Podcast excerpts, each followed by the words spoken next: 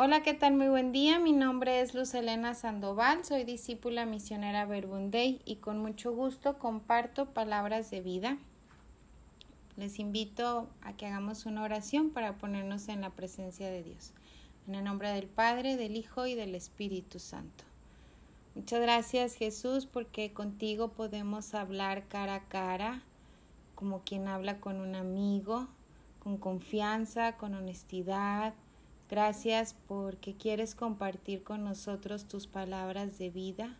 Por eso te pedimos que envíes sobre cada uno de nosotros tu Espíritu Santo, para que al escuchar tu palabra podamos comprenderla, podamos vivirla y también anunciarla. Lectura del Santo Evangelio según San Mateo. En aquel tiempo Jesús despidió a la multitud y se fue a su casa. Entonces se le acercaron sus discípulos y le dijeron Explícanos la parábola de la cizaña sembrada en el campo. Jesús les contestó, el sembrador eh, de la buena semilla es el Hijo del Hombre, el campo es el mundo, la buena semilla son los ciudadanos del reino, las cizañas son los partidarios del demonio, el enemigo que la siembra es el demonio. El tiempo de la cosecha es el fin del mundo y los segadores son los ángeles.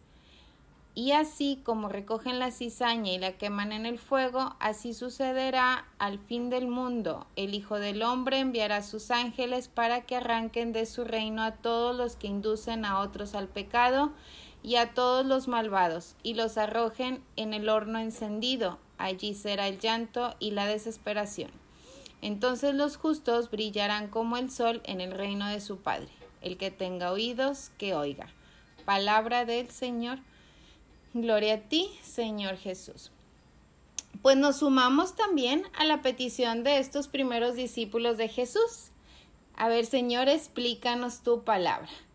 Qué bueno es poder entrar en la oración con esta actitud de confianza, de poderle decir a Jesús lo que entiendo, lo que no entiendo, poderle pedir lo que necesito, pues como cuando le hablas a un amigo, porque eso es la oración, ya eso nos invita a Dios a que podamos estar con él largos ratos, a solas, en confianza, compartiendo de lo que vivimos, de lo que llevamos por dentro.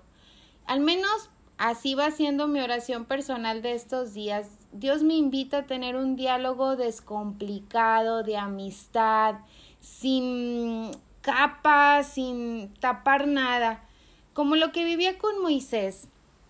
Moisés a la tienda donde hablaba con Dios le llamó la reunión. Era la tienda de la reunión. Y dice la palabra de Dios ahí en Éxodos 33, 11.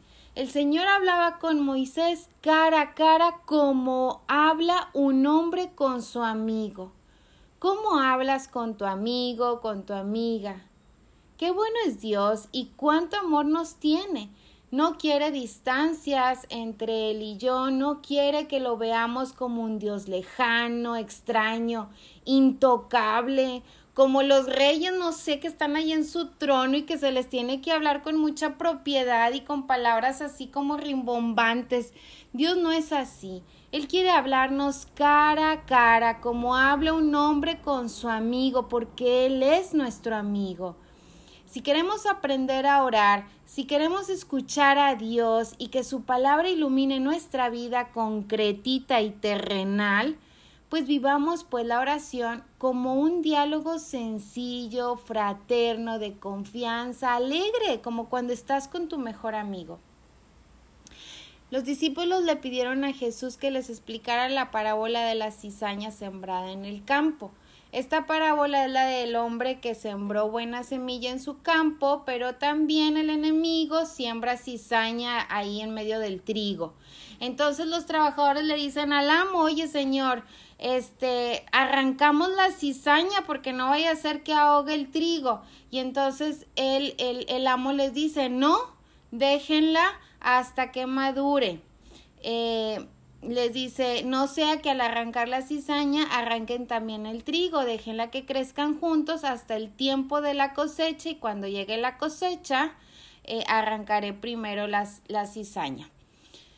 Pues hay dos maneras de vivir nuestra vida y también nuestras relaciones personales. podemos tener nuestra atención puesta en la cizaña, porque la verdad es que siempre habrá cizaña creciendo tanto en nuestro interior como también en nuestra sociedad. Podemos vivir la vida preocupados, angustiados, temerosos, porque la cizaña puede hacer en la vida, en nuestra vida, en la vida de nuestros hijos, por ejemplo, o en nuestro futuro, pues, eh, ¿cómo se dice? Estragos.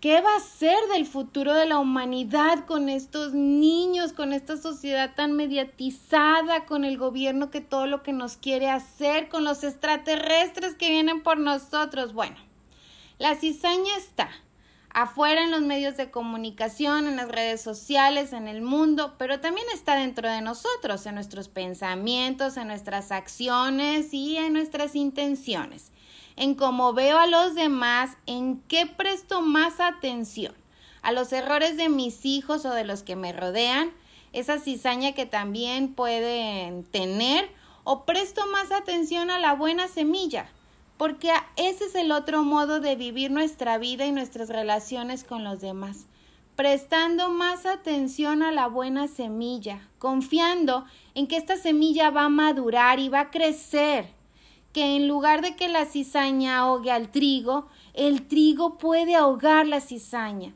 Pero para que el trigo sea fuerte de tal forma que la cizaña no le haga nada ni cosquillitas, es vital que sigamos escuchando a Dios, que confiemos en Él, que prestemos más atención a la buena semilla, que sigamos sembrando su palabra en nuestra vida y en la vida de los demás Confiemos en que Dios va a actuar.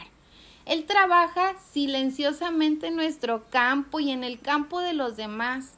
Los justos brillarán como el sol en el reino de su Padre. Esto no significa que vamos a tapar el sol con un dedo, o sea, digamos, como que vamos a hacer como que no pasa nada y que todo está muy bien y nos durmamos en nuestros laureles mientras quieren adoctrinar a nuestros niños, mientras quieren vaciar a los jóvenes, mientras quieren aturdir y adormecer la conciencia de la humanidad, ¿no? Hay que trabajar en el campo y estar en vigilia y no dejar que la ciseña perdón, que la cizaña en nosotros ni en nuestros ambientes tome fuerza. Pero una de las formas más eficaces para combatir la cizaña es seguir sembrando la palabra de Dios en nosotros y en nuestros ambientes.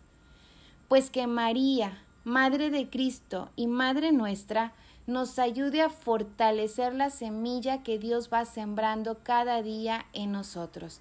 Que así sea.